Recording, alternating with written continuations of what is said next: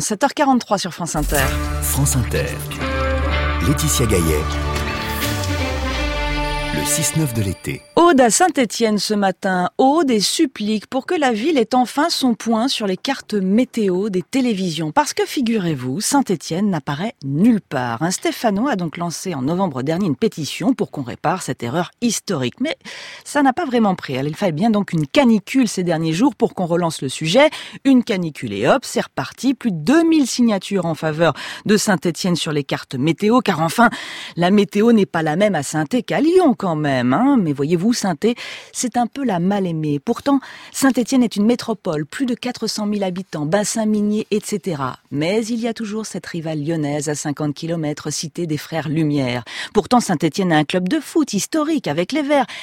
Mais il y a toujours cette rivale lyonnaise qui prouve aujourd'hui que les plus forts, évidemment, eh bien, c'est plus les Verts.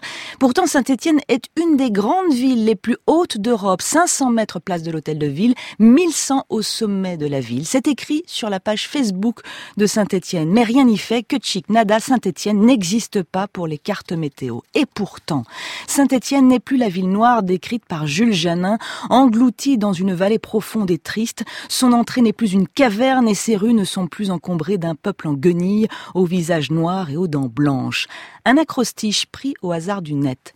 Situé au cœur de la Loire, on arrive des quatre coins du monde pour la voir et euh, immense de cœur par son patrimoine, nous sommes séduits par son architecture toujours ouverte et vivante.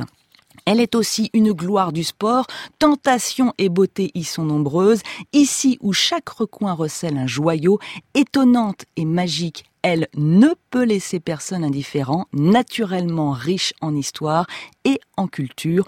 Tout reste à découvrir ici. Bon, après avoir dit ça, un point sur une carte météo, c'est quand même pas grand chose, non?